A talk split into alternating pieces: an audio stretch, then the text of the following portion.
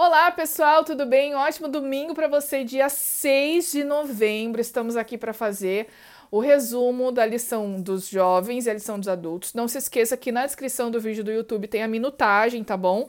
Se você tá no Instagram, o primeiro é o dos jovens e o dos adultos é, é o depois, tá bom? Então você pode ali procurar se de repente você quer assistir um ou outro, tá certo?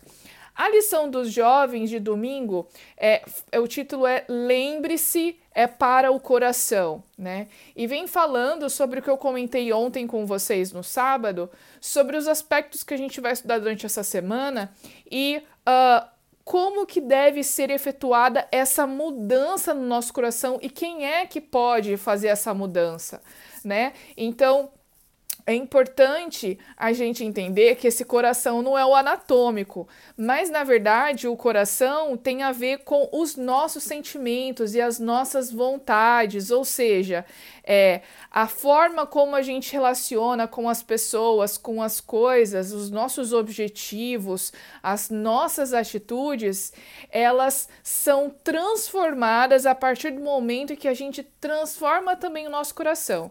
Mas esse agente que eu tô que eu tô falando aqui, na verdade, não é a gente, porque a gente não pode operar essa mudança, né?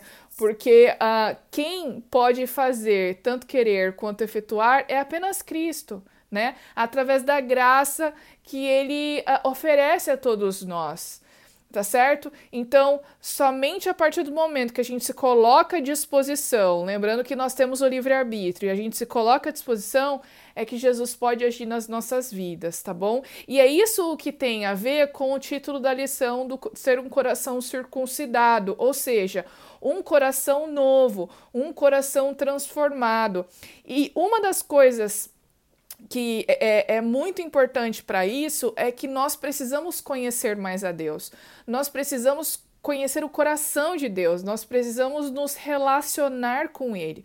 Porque a partir do momento que a gente conhece mais a Deus e conhece a forma que Ele age e tudo que Ele já fez por nós, nós vamos nos sentir atraídos por Ele. E aí Ele tem a permissão para a mudança poder começar, tá bom? Então, tudo isso, todas essas mudanças que vão ser produzidas, vão ser produzidas também na forma como nós nos relacionamos com o outro. Nós, nós vamos passar a amar o próximo, né?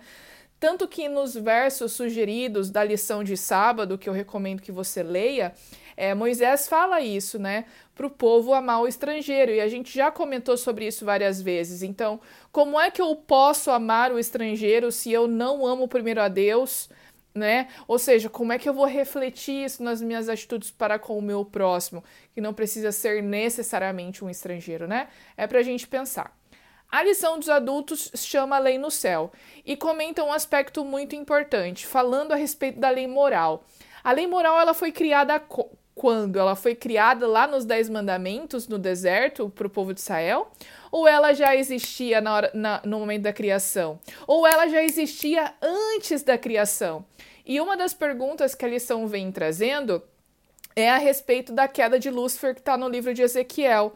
Ou seja, se Lúcifer já havia pecado no céu, é porque já existia uma lei a ser transgredida né? Que é a lei moral. Ou seja, só existe sentido da existência de uma lei moral se existem seres morais que foram criados com livre-arbítrio e que podem decidir transgredir essa lei moral. Então a lei moral, ela é muito mais antiga do que a criação. Ela já existia no céu.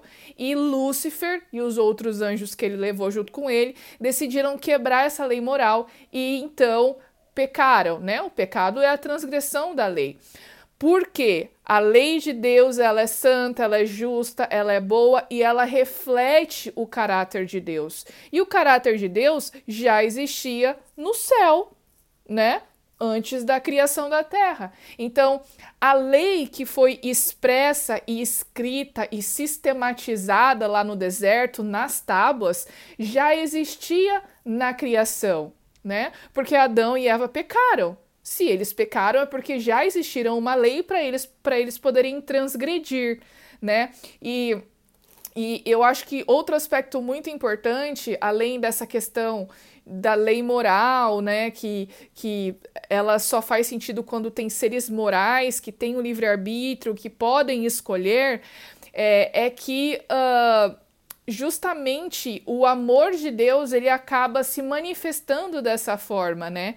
Ele sabe que a gente pode transgredir essa lei porque ele nos deu a capacidade de escolha e mesmo assim ele decidiu nos criar, mesmo tendo essa possibilidade, né?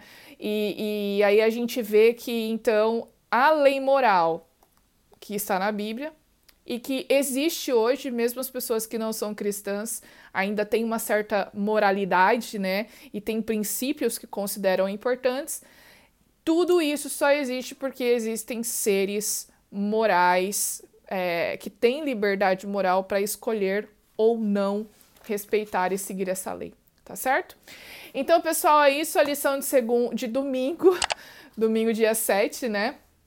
Uh, termina por aqui e a gente se encontra no vídeo de amanhã, na segunda-feira. Até!